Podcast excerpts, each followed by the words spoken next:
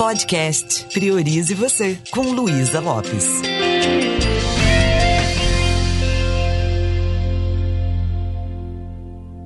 Olá, que bom que você está aqui comigo. Qual a raiz do sofrimento? Como é que a gente poderia minimizar a dor, o sofrimento?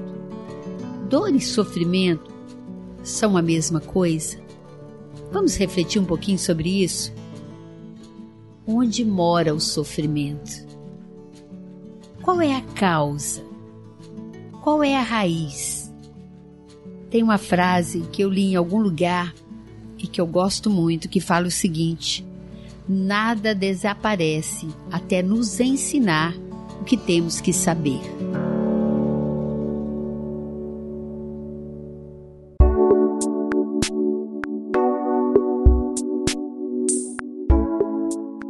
Crença que eu tenho é que a vida é uma escola.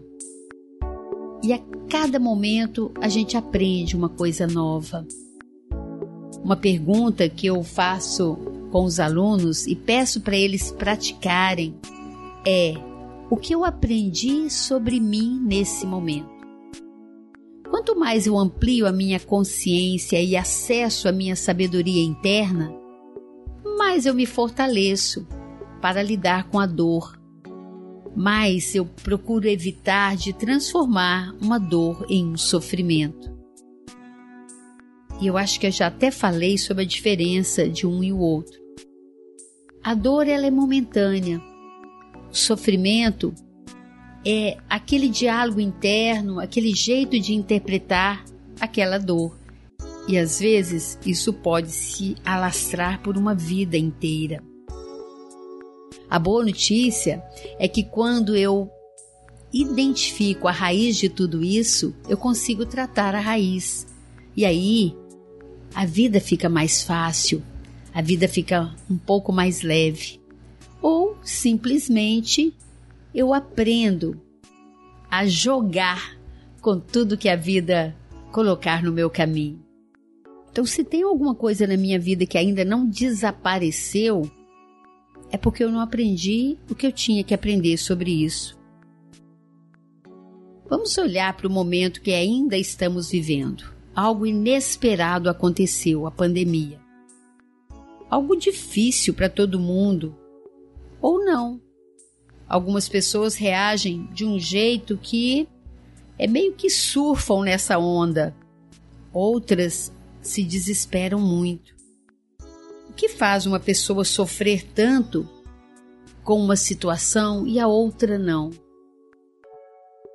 Muitas vezes é a forma que, que a pessoa encara aquilo. E encarar significa perceber, interpretar e representar internamente, como a gente aprendeu na PNL. Cada um percebe a realidade de uma forma única e diferente. Entender que a mente é, é um terreno fértil Cada pensamento é uma sementinha e essa sementinha nesse terreno fértil, ela vai no mínimo germinar, ela vai brotar, ela vai florescer e dar frutos. Os frutos são os nossos comportamentos. Então, quando eu realmente começo a entender que eu posso cuidar desse terreno da mente, porque a mente não para de pensar, a gente tem no mínimo 60, 70 mil pensamentos por dia, segundo pesquisas, então eu posso olhar para essas sementes. Eu posso entender essas sementes. Eu não preciso esperar essas sementes virarem um comportamento, virarem frutos. Como é que eu posso fazer isso?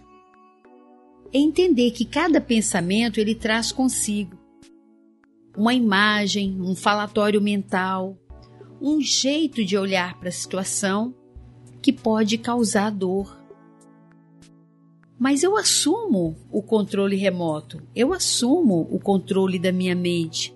Então, se tem uma voz que eu estou falando para mim mesma, se tem uma voz que eu estou produzindo, que está fazendo com que eu experimente impotência, angústia e mal-estar, eu posso mudar essa voz, eu posso mudar esse conteúdo eu posso me tornar um observador de tudo que está acontecendo nessa sala de cinema da minha mente. E aí eu começo a entender esse filme. E eu falo para mim mesma: é só um filme, é só uma representação interna. A mente, ela não sabe distinguir o que, que é real e o que, que é verdadeiro. Nós já falamos sobre isso, não é verdade? Então, por que, que eu fico tão angustiada? Se tudo é resultado da representação que eu crio. E se eu sou a pessoa responsável por essa representação interna? Por que, que tem sempre uma história se passando na minha cabeça e na minha tela mental e essa história está fazendo com que eu sofra? Quem é o diretor do cinema dessa minha mente? Sou eu. E se eu colocar esse filme mais divertido? E se eu tirar o foco é, da dor e começar a imaginar que daqui dois anos, cinco anos, sei lá, daqui um tempo isso não vai ter importância nenhuma. Perceber e aceitar vai fazer toda a diferença. Olhe para o seu momento atual. O que está causando sofrimento em você? Muitas vezes é a dificuldade de aceitar um fato ou uma necessidade que eu tenho de que aquele fato seja diferente da mesma forma, eu estou resistindo. E a gente já falou também sobre isso, né? O que resiste persiste. Então, como seria eu olhar para isso e falar: é apenas um evento a mais na minha vida? Hum, interessante. Tem uma lição a ser aprendida aí. Quando eu venho para o momento presente e a forma de eu estar no momento presente é através da respiração, é tranquilizar um pouco a mente, eu começo a perceber que eu me fortaleço. Mas eu também posso usar aquilo que nós já aprendemos na PNL. Eu olho para a situação e ao invés de falar eu não vou dar conta de lidar com isso, é difícil demais para mim, e isso só vai me afundando, por quê? Porque eu estou mergulhando no estado atual limitante. Ao invés de eu falar isso, eu olho para a situação e falo: é isso aí. É isso que eu percebo, é isso que eu estou vivendo. E aí eu me pergunto: qual é o recurso interno que eu preciso para lidar melhor com essa situação? Ao fazer essa pergunta, eu vou eliminando essa, essa dor, esse sofrimento. Por quê? Porque eu dissocio dele e ao dissociar a possibilidade que eu tenho de ter novos insights e de me conectar com outros recursos é muito grande. Então, vamos eliminar esses pensamentos que estão assustando a gente? Nada está acontecendo de verdade a não ser aquilo que eu estou produzindo a partir da minha forma de pensar. A raiz do sofrimento está na mente. E a mente é um terreno que eu posso controlar, que eu posso cuidar. Eu olho para a situação e eu me pergunto: qual é a qualidade que eu deveria ter para dar conta disso? Qual é o recurso interno que eu preciso? E é incrível, faça a pergunta, a resposta vem. Por exemplo, aceitação. Aceite. Em que momento na minha vida eu tive aceitação? No meu caso, foi quando eu perdi entes queridos. Eu falei, ou eu aceito, ou eu vou ficar uma revoltada, ficar de mal com Deus. Isso não vai ser bom. Então tem coisas que a gente só tem que aceitar. Então deixe morrer, enterre algumas coisas que estão criando tanto sofrimento, a dificuldade de aceitar uma situação que realmente está ali, né? E como que eu posso fazer para evoluir, para crescer como ser humano?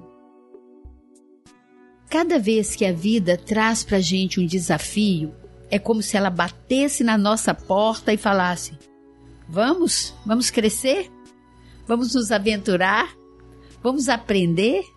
Vamos nos tornar pessoas mais evoluídas, pessoas melhores? Muitas vezes a gente está tão é, sossegado, né, na nossa zona de, de conforto, tão acomodado que a gente não quer ir a gente não quer enxergar. a gente fica naquela. Uh, vamos ver o que vai acontecer depois. Quem sabe as coisas vão se resolver por si mesmo. Vamos dar um tempo, tempo ao tempo. Ah, em algumas situações a gente precisa também acordar nossa vontade e ouvir esse toque da vida. Ela está batendo na nossa porta.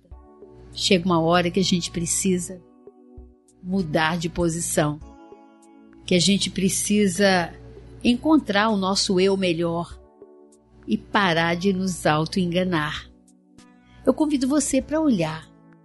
Sofrimento não é o que nos acontece, é a forma que nós encaramos. E a forma que nós encaramos tem a ver com a narrativa mental, que cria um cinema que às vezes faz a gente se sentir impotente. Você é maior do que qualquer coisa que te acontece. Você é maior do que a ideia que você tem de você. Você é maior do que qualquer obstáculo. Não tem nada que vem na nossa vida que pode ser maior do que a gente. Se isso está acontecendo, é porque está faltando abrir dentro de nós um espaço para a gente se conectar com a nossa verdadeira força interna, com a nossa verdadeira essência. Então pare de ficar lastimando, de ficar com essas historinhas, porque isso é que faz é, com que você se sinta às vezes com tanta insegurança. Não é fácil fazer de você uma pessoa impotente. Precisa insistir muito. Não é fácil fazer de você uma pessoa é, que não se sinta confiante para lidar com as coisas. É preciso contar muita historinha, e que no fundo não são verdadeiras.